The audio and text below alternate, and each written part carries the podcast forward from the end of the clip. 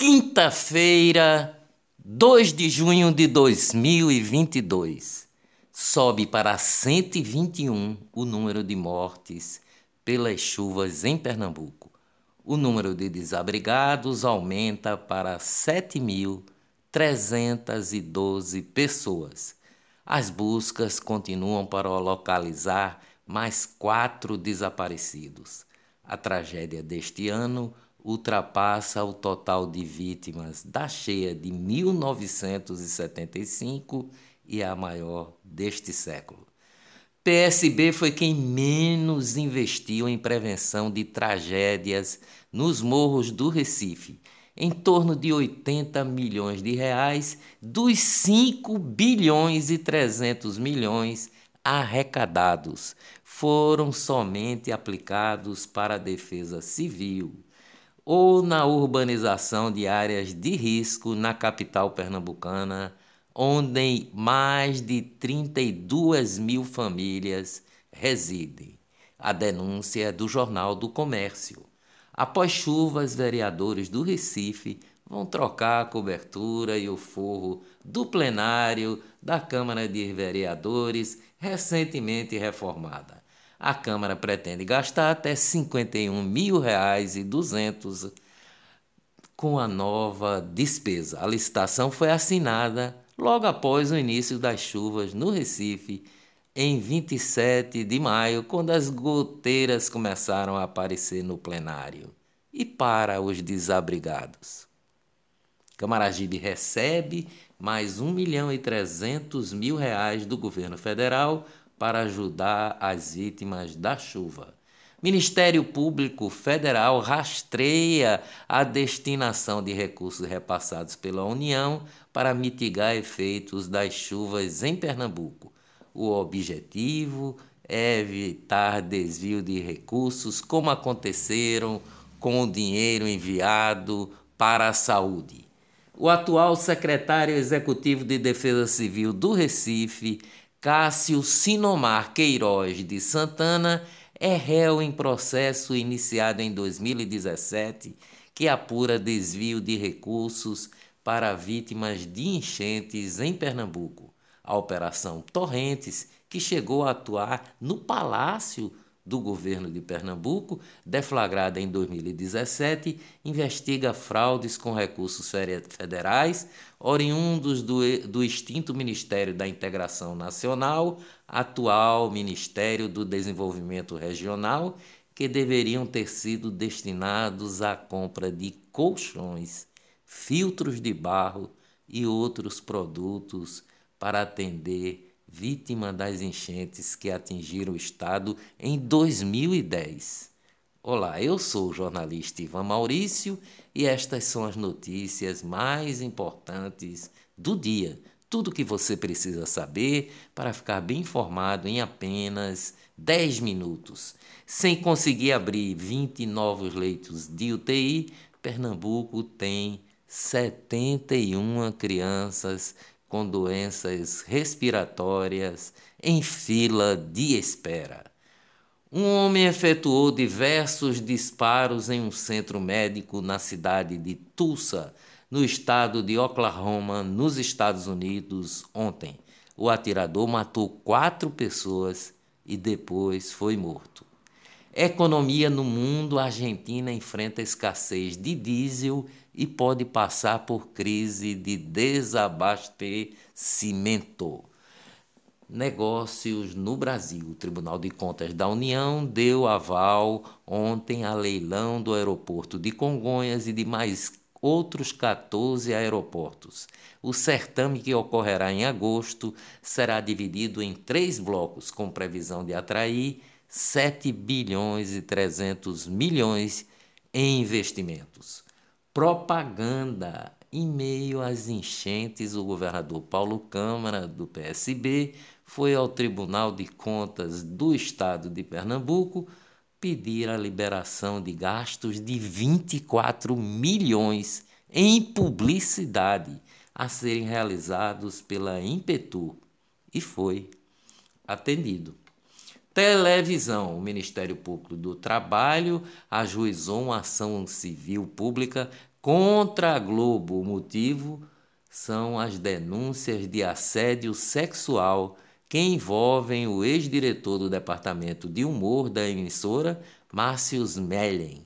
A emissora global terá que responder por suposta omissão em relação aos fatos narrados pelas 13 vítimas que afirmaram ter sofrido assédio de Márcios Mellen. Imprensa China prepara-se para comprar a revista Forbes. A empresa financiada pelo Partido Comunista Chinês pode comprar a icônica revista Forbes americana dos muito ricos por 650 milhões de dólares. Eleições. Ex-presidente Luiz Inácio Lula da Silva afirmou ontem em evento de pré-campanha que o PSDB acabou. Disse Lula: uma vez um senador do PFL disse que era preciso acabar com a desgraça do PT, o Jorge Bonhausen. O PFL acabou. Agora quem acabou foi o PSDB. O PT continua forte, continua crescendo, declarou Lula. Nas redes sociais, o PSDB rebateu a declaração e disse que a gestão do PT quase acabou com o Brasil. Partido Novo abre mão de recursos do fundo eleitoral neste ano. A legenda teria direito a 87 milhões e 700 mil reais para usar no financiamento de campanha, mas anunciou que vai devolver o valor ao TSE, o Tribunal Superior Eleitoral. Lula faz apelo por união no Rio Grande do Sul, mas o PSB gaúcho reitera intenção de apoiar Ciro Gomes. Superfaturamento. Por unanimidade, os ministros do Tribunal de Contas da União decidiram ontem que houve um superfaturamento nas obras de integração da adutora do Pirapama ao sistema Gurjaú em contrato firmado pelas construtoras com a Companhia Pernambucana de Saneamento, a Compesa, em 2006. Os danos aos cofres públicos causados pelas construtoras é calculado em 7 milhões 770 mil reais a valores entre 2007 e 2011, com a correção monetária até junho de 2021, o valor chega a 16 milhões e 600 mil reais.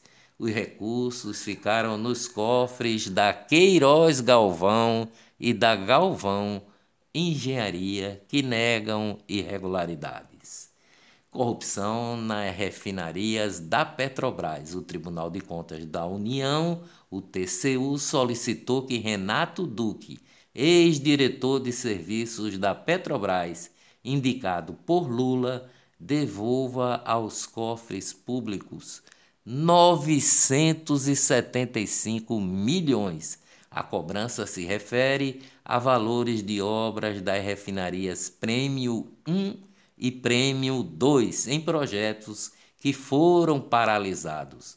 Renato Duque foi indicado por Lula para Petrobras e comandou a diretoria de serviços de 2003 a 2015, já no segundo mandato da Dilma Rousseff na presidência da República. Nesse período, Renato Duque ajudou a operar esquema de corrupção que drenou dinheiro da Petrobras. Os Supremos da Corte, Partido da Causa Operária, o PCO, chamou o ministro Alexandre de Moraes do Supremo Tribunal Federal de skinhead de, to de toga. A, a página do PCO no Twitter publicou um pôster nesta quarta-feira para criticar a fala do juiz que ameaçou caçar o registro de candidatos que divulgarem fake news. Ainda segundo o PCO, Alexandre de Moraes planeja um golpe nas eleições deste ano. A repressão aos direitos sempre se voltará contra os trabalhadores observou o Partido da Causa Operária.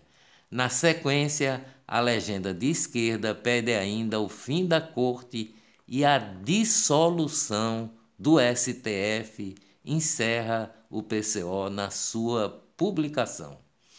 Alexandre de Moraes foi reconduzido ao cargo de ministro do Tribunal Superior Eleitoral, o TSE, para seu segundo biênio na Corte Eleitoral.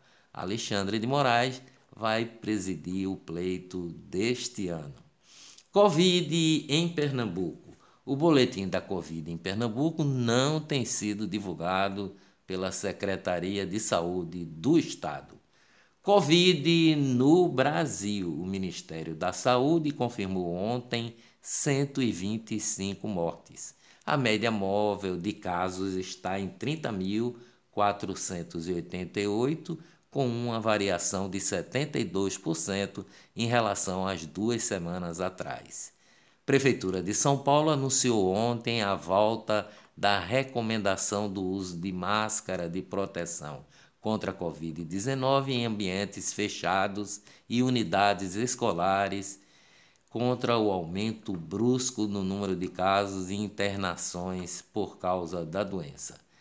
STF volta a exigir o uso de máscara no interior da corte.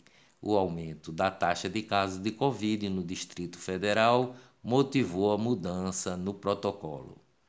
Maio de 2022 tem o menor registro de mortes por Covid no Brasil desde o início da pandemia. Dias melhores virão, com certeza. Até amanhã, se Deus quiser.